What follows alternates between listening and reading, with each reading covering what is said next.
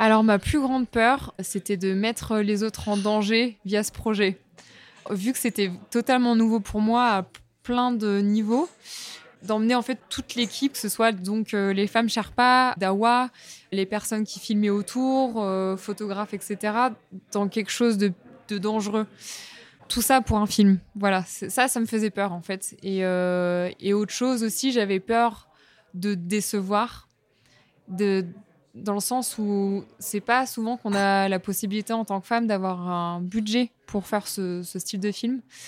Donc je, je me suis mise une petite pression là-dessus parce que je voulais faire les choses bien. Voilà. Donc il y a eu deux styles de, peur. Et justement, comment cette préparation pour euh, vaincre un peu cette peur, elle se fait? Est-ce que as, tu, tu, as des techniques, euh, tu vois euh? Alors des techniques, ça va être de se ressourcer en fait avec ses piliers. Donc avec des choses simples de la vie, aller prendre un café avec ses amis, parler d'autres choses. En fait, faut pas. Cette peur, c'est bien qu'elle soit là parce qu'elle te protège aussi. Ça te permet aussi de d'équilibrer la balance.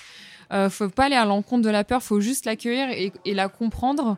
Et si elle vient trop te bouffer, c'est pas bon signe. C'est peut-être que tu allé euh, taper trop dans l'échelle de, ton niveau et que faut peut-être voir les choses un peu plus basses en fait.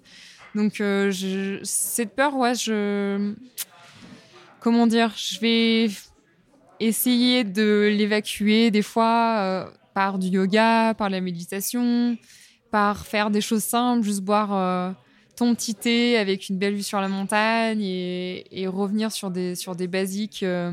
Parce que si tu es constamment dans cette peur, si tu es constamment toujours dans ce stress, et eh ben là, ça devient dangereux parce que du coup, tu sollicites ton cerveau sur de l'hypervigilance euh, tout le temps. Et en fait, c'est ça t'envoie des hormones de stress qui sont pas bons pour ton corps. En fait. Donc, c'est retrouver une stabilité euh, à plein de, plein de niveaux. Tu dis un truc assez euh, juste pendant le film.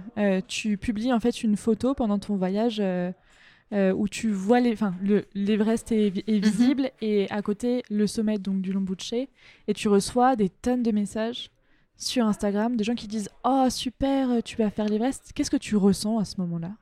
Bah, je ressens une sorte de, ouais, de, de pression. C'est un peu le piège euh, des réseaux sociaux parce que moi, je, je, prends beaucoup à cœur en fait ce qui se passe sur les réseaux sociaux. Je, j'essaie de me protéger, euh, comme je dis dans le film, de, de, tout, de toutes les pensées euh, que peuvent avoir les, les personnes, les retours.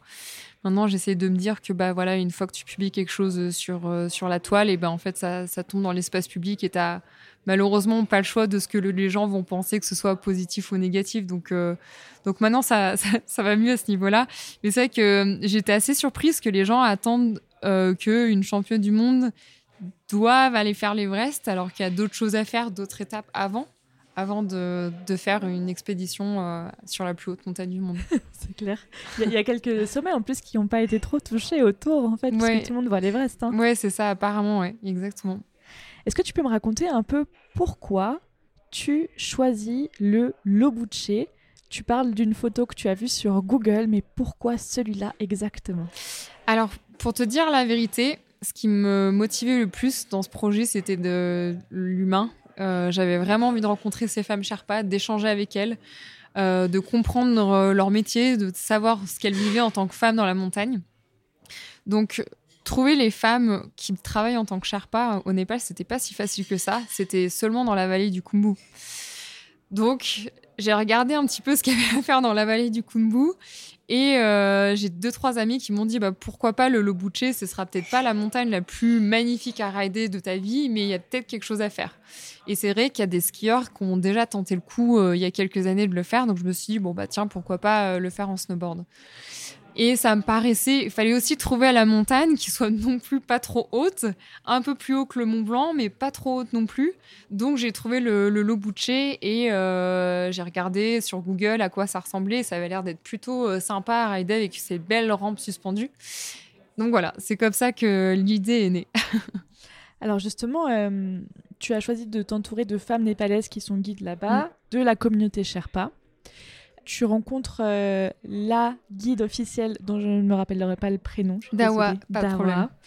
Comment est-ce que tu rencontres les autres? C'est elle qui te met en lien? C'est elle qui crée le groupe? Euh, Comment est-ce que tu prépares justement cette expédition? En fait, euh, Dawa, déjà de base, elle est très impliquée dans la Didi Initiative, elle appelle ça.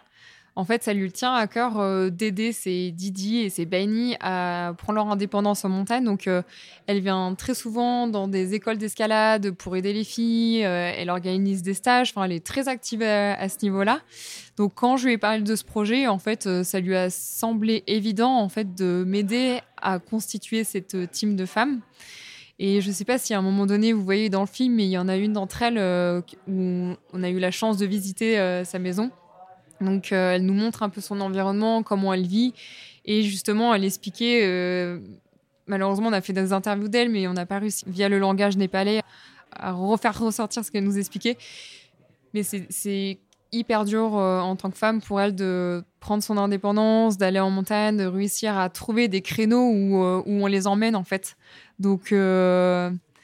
Donc ouais, c'était génial d'avoir Dawa à, nos côtés pour pouvoir euh, faire cette expédition et avoir aussi cette rencontre et cet échange